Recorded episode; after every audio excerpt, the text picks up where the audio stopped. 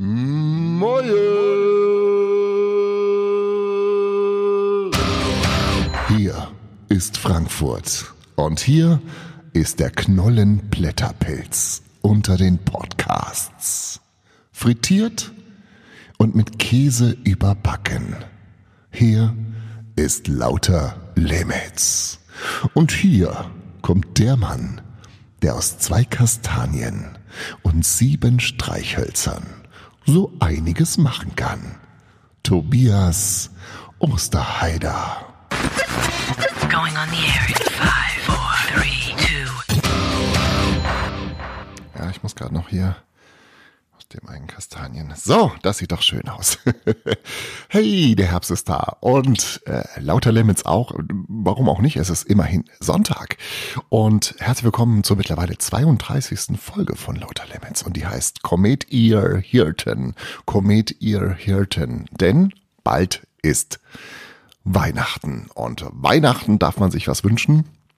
Und ähm, ja, wenn es um Wünsche geht, hat sich Greta Thunberg, heißt sie Thunberg? Greta Thunberg, ähm, hat gesprochen vor wichtigen Regierungschefs und hat die beschimpft und ähm, das hat mich inspiriert und ich habe gedacht, ich muss auch mal irgendwie, muss auch mal schimpfen. So, und das machen wir jetzt.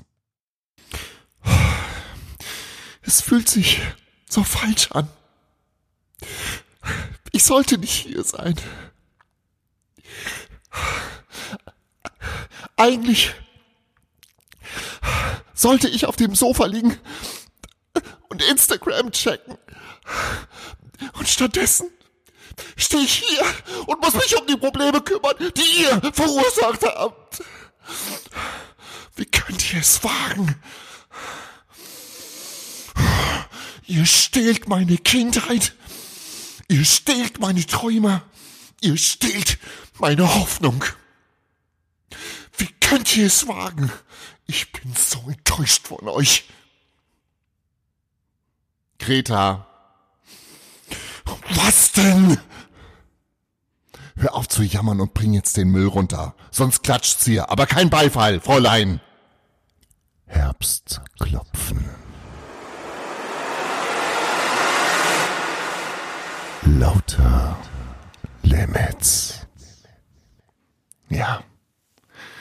Ich finde, wenn man so mit so ein bisschen Hysterie äh, macht alles viel mehr Eindruck. Also ich stelle mir vor, ich gehe zum, zum Bäcker. Ich hätte gerne vier Brötchen. So, das kommt irgendwie ein bisschen energischer rüber, als wenn ich einfach nur sage, ja, hallo, ich hätte gern zwei Brötchen. Na gut, ähm, das dazu. Außerdem habe ich mir überlegt, wir geben jetzt diesem Podcast, der, ähm, und wenn ihr es mitgerichtet habt, die letzten 31 Folgen, sehr äh, auf der Suche war nach sich selbst, eine neue Struktur. Jetzt, wo wir in den Herbst eintauchen, gibt es eine neue Struktur bestehend aus verschiedenen Elementen, die immer wieder äh, vorkommen. Und zwar das eine ist ähm, eine sogenannte Voicemail, ein Brief, den ich äh, an irgendeine Person oder Institution oder eine Eigenschaft schicke, äh, eine sogenannte Voicemail. Das zweite ist äh, natürlich Buchtipp, der bleibt dabei.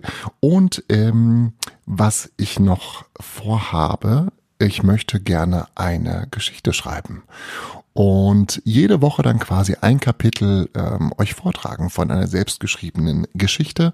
Und ähm, das Schöne ist, ihr dürft das Thema bestimmen. Das heißt, ähm, wenn ihr wollt, könnt ihr mir per WhatsApp oder in die Kommentare bei äh, Podigy ähm, Vorschläge reinschreiben, wenn ihr sagt, äh, schreibt mal über das, das Thema und dann suche ich mir das Schönste aus, was mir auch entgegenkommt und dann werde ich ab nächster Woche, jede Woche, euch ein neues Kapitel eines äh, dann irgendwann fertigen Buches präsentieren. Ich bin gespannt, das ist zumindest geplant, es ist sehr ambitioniert, ich weiß, aber wir gucken mal, wie das so funktioniert. Und jetzt also die erste neue Kategorie, die Lauter Limits Voicemail. Viel Spaß dabei. So, jetzt das noch oben. Hallo, ich bin... Ach, jetzt geht das nicht. Warte mal. So, jetzt festhalten. So. Hallo, ich bin's. Ich, Ach, warum schickt das denn jetzt? jetzt, jetzt Warte mal, ich muss mal hier gucken. Die Lauter Limits Voicemail. Liebe Supermarktverkäuferinnen und Supermarktverkäufer. Wir sehen uns fast täglich, denn es gibt immer etwas Wichtiges einzukaufen und ich muss gestehen, ihr habt wahrlich keinen einfachen Job. Okay, vordergründig mag es so aussehen, als säße ihr auf einem bequemen Stuhl und zieht entspannt Waren über den Scanner.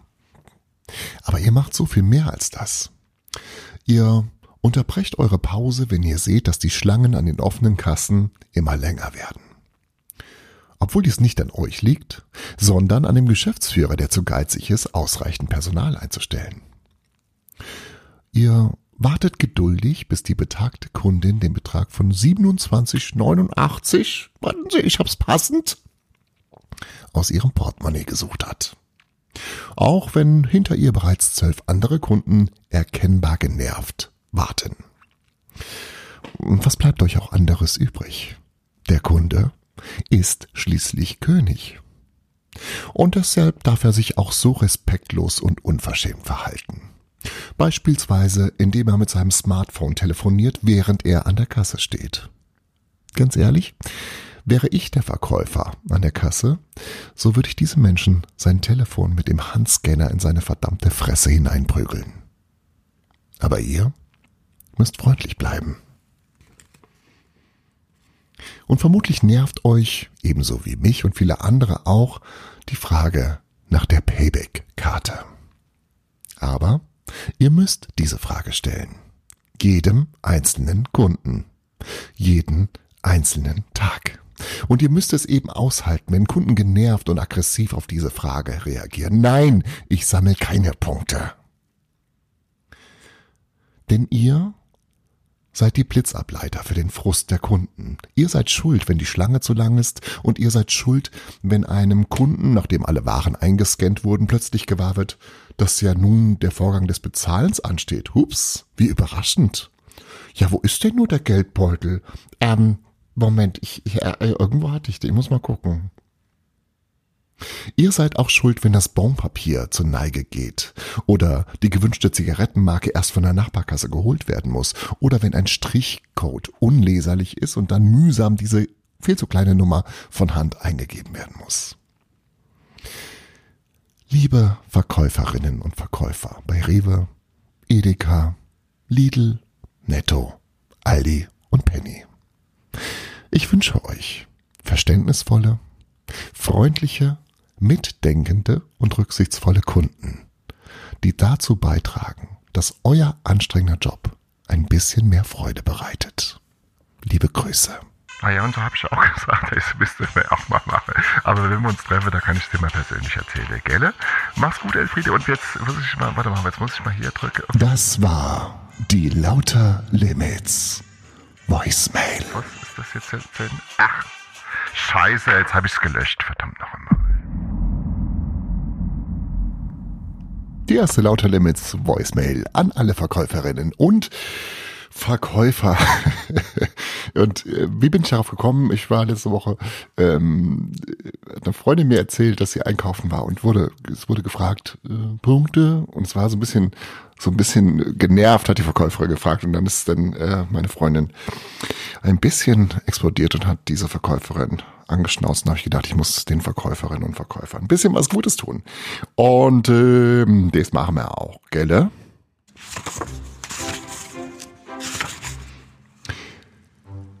Lauter Limits liest. Der Buchtipp der Woche. Genau, und da habe ich heute kein ganz neues Buch, ein Buch, was schon ein paar äh, Jahre, Tage auf dem Buckel hat. Ähm, ein sehr schönes Buch, ein sehr unterhaltsames Buch, mh, hm, wenn man keine Kinder hat oder auch wenn man Kinder hat. Ähm, das Buch heißt Verschieben Sie die Deutscharbeit. Mein Sohn hat Geburtstag. Ähm, geschrieben wurde es oder herausgegeben wurde es von Lena Greiner und Carola Pattberg.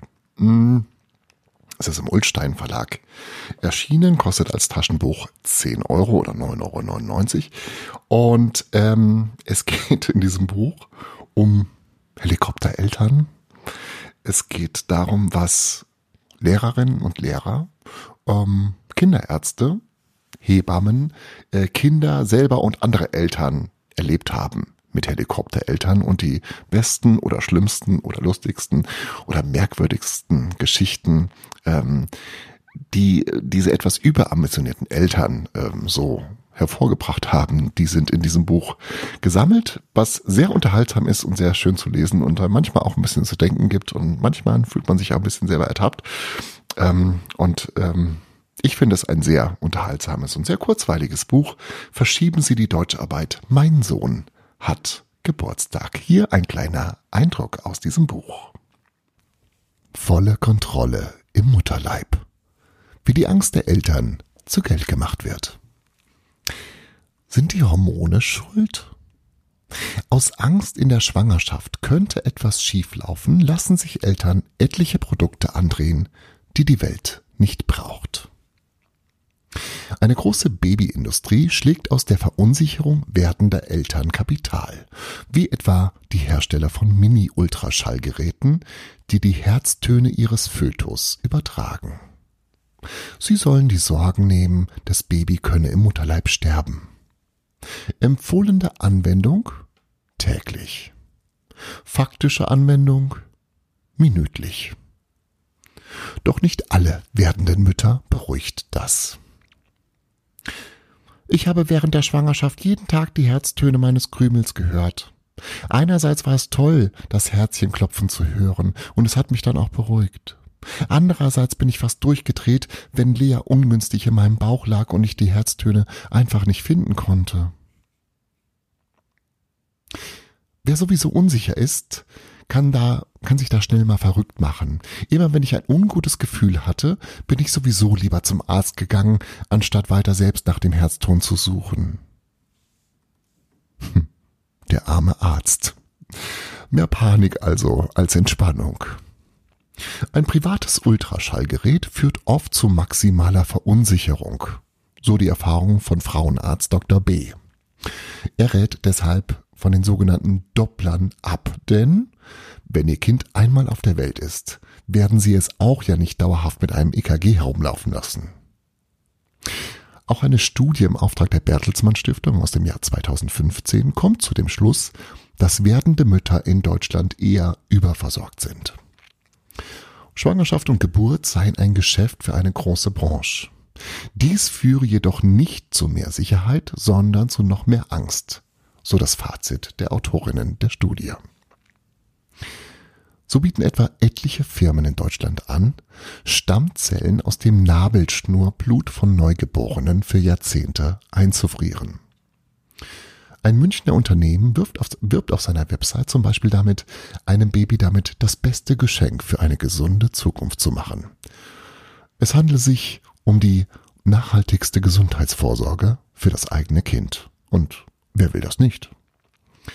Ob jedoch die medizinische Forschung jemals so weit sein wird, Krankheiten mit den eigenen eingelagerten Stammzellen zu heilen, ist äh, völlig ungewiss. Ein Vater jedoch berichtet stolz.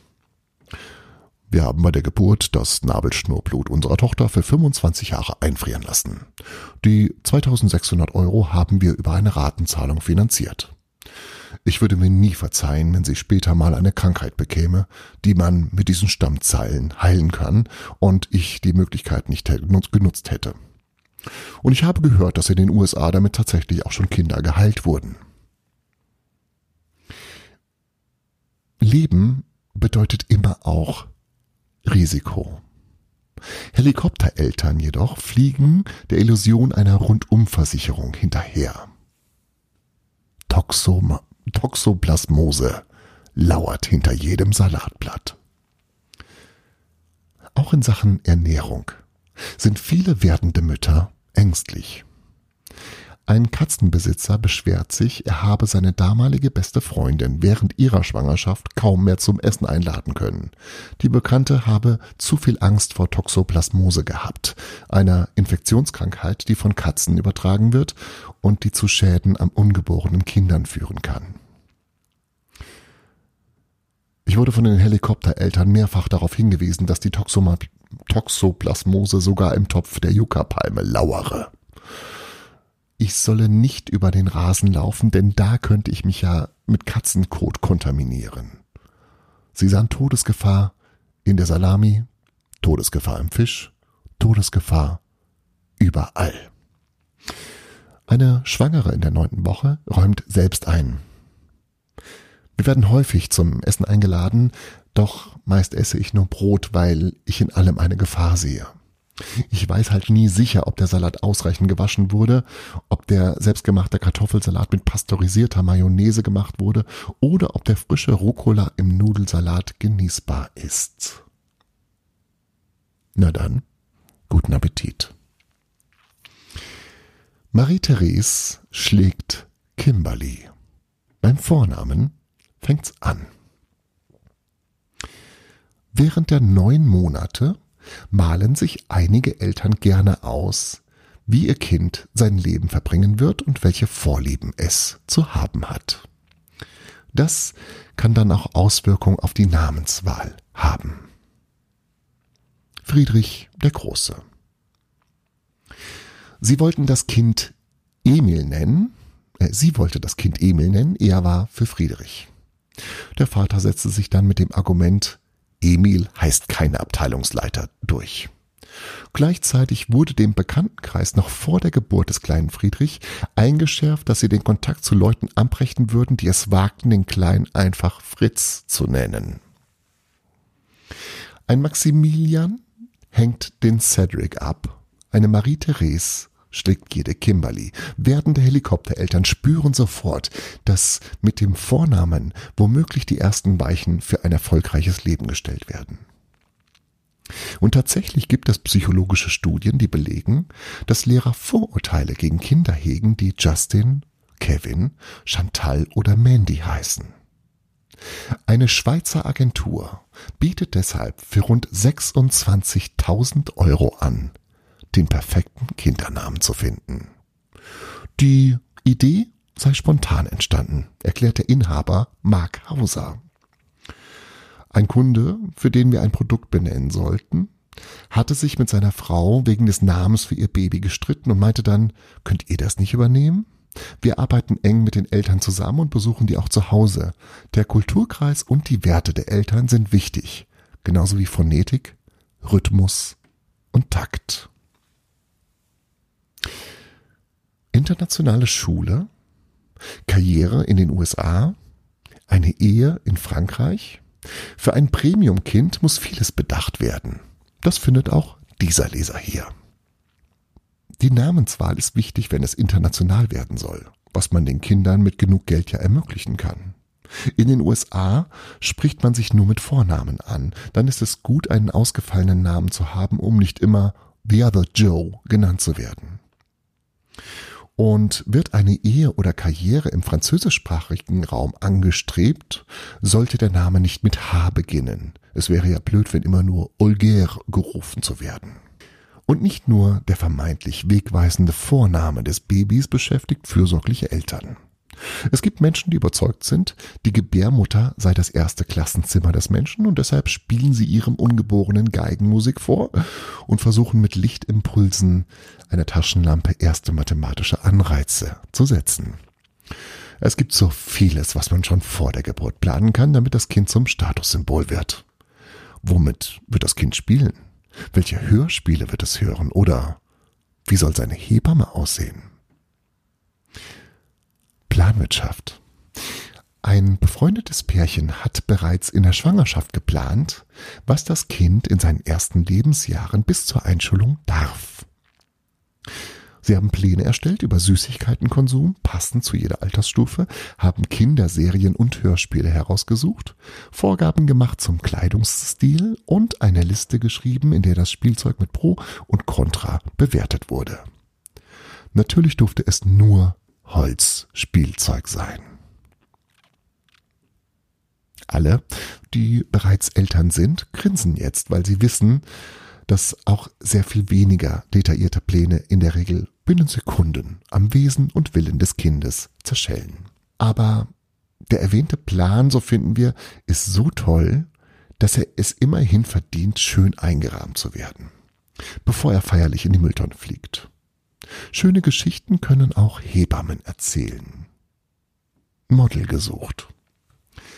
Ich erhielt von einer Erstgebärenden in der 33. Schwangerschaftswoche eine Anfrage zur Nachsorgebetreuung.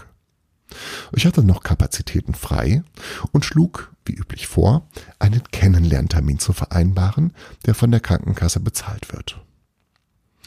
Ihre Antwort kam zügig. Erst einmal soll ich ein Bild von mir per Mail schicken. Denn ihr Kind hätte einen Anspruch auf Ästhetik. Und zwar vom ersten Lebenstag an. Ich habe der Dame dann mitgeteilt, dass wir uns nicht auf dem Mailänder Laufsteg befinden und abgesagt. Das war Lauter Limits liest.